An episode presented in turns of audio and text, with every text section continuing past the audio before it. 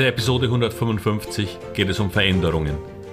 Denn wer sein Geld in Aktien investiert, wird nur dann erfolgreich sein, wenn er auf Veränderungen reagiert. Das bedeutet auch, sich zu verabschieden, wenn es das Risiko minimiert.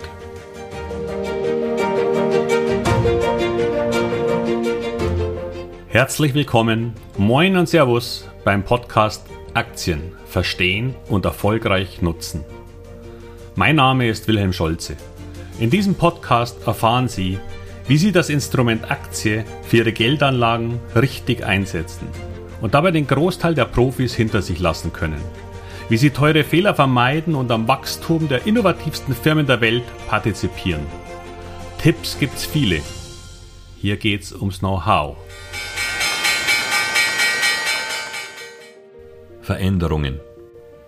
Die Welt verändert sich ständig auch wenn das den meisten Menschen gar nicht so recht ist. Denn Veränderungen bedeuten Unsicherheit, und dies wiederum ist kein sehr erstrebenswerter Zustand. Gerade seit 2020 gab es eine Vielzahl besonders gravierender Veränderungen, mit Auswirkungen auf die verschiedensten Anlagemärkte, Branchen und Aktien. So kam mit Corona und seinen Lockdowns ein Faktor ins Spiel, der die Welt insgesamt betraf, mit Auswirkungen, die in China noch heute zu spüren sind und damit für viele unserer Unternehmen. Sei es, weil sie dort dringend benötigte Teile einkaufen oder weil China als Absatzmarkt für unsere Produkte eben immer noch schwächelt. Dazu kamen erschwerend die sich verschlechternden Beziehungen zum Reich der Mitte.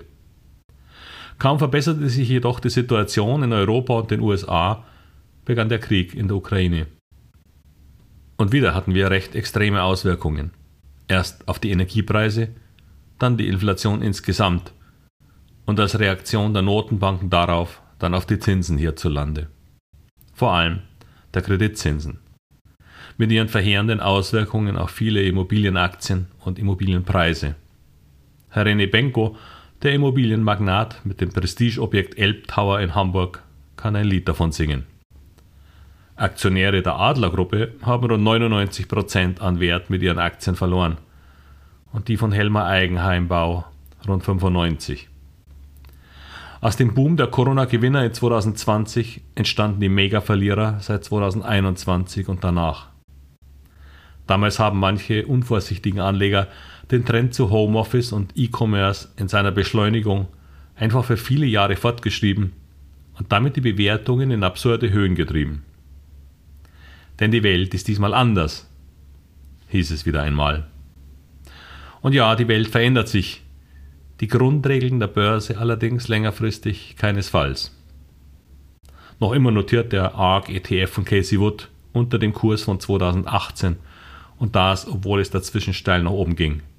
Seither minus 75 Prozent. Und nun bewegen wir uns im Konjunkturloch und das inzwischen bei relativ hohen Zinsen.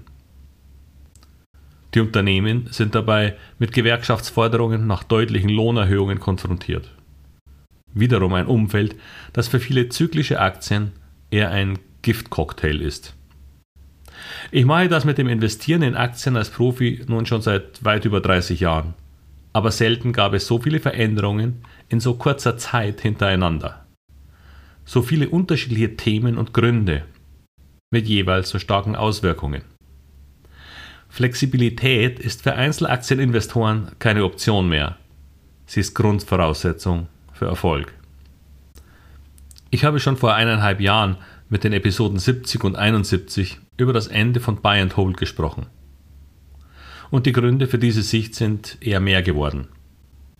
Wer sich dann nicht für Veränderungen interessiert, der steckt vielleicht noch immer in seit 2018 fallenden Automobilzulieferern oder Chemieaktien fest mit nicht selten Verlusten von 60 Prozent und mehr.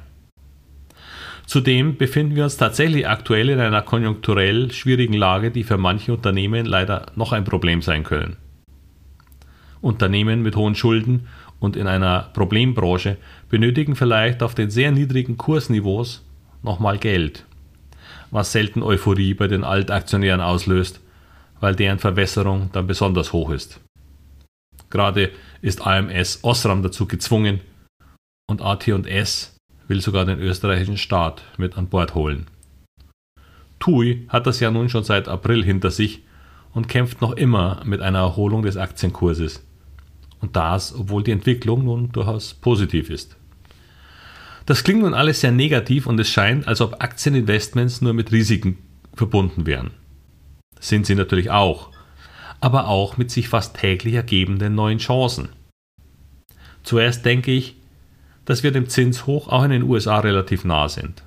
Ob deshalb die Zinsen noch ein Quartal hoch bleiben oder nicht, ist dabei weniger relevant. Die Börsen schauen rund sechs Monate voraus, heißt es. Die Kurse vieler Unternehmen liegen da nieder und wenn sich die Konjunktursorgen im Laufe des nächsten Jahres verringern sollten, könnten so einige wieder auferstehen.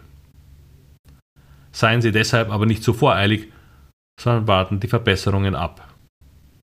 Gerade haben einige Unternehmen einen Trendwechsel mit wieder steigenden Umsätzen angekündigt. Mit entsprechenden Kursanstiegen werden sie belohnt. Nur wer zu früh war, dem hilft möglicherweise selbst ein Anstieg von 20% nicht viel, da der Verlust im Vorfeld zu groß war.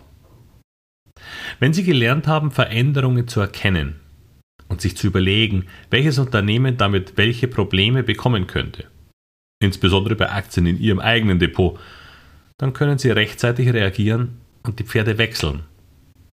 Denn fast immer gibt es selbst in schwierigen Phasen Unternehmen, die davon unabhängig wachsen und die, die davon sogar profitieren. Und auch schwierige Zeiten enden irgendwann. Nicht für jedes Unternehmen, aber insgesamt eben schon. Manche Verbesserungen sind absehbar und manche sogar schon angekündigt.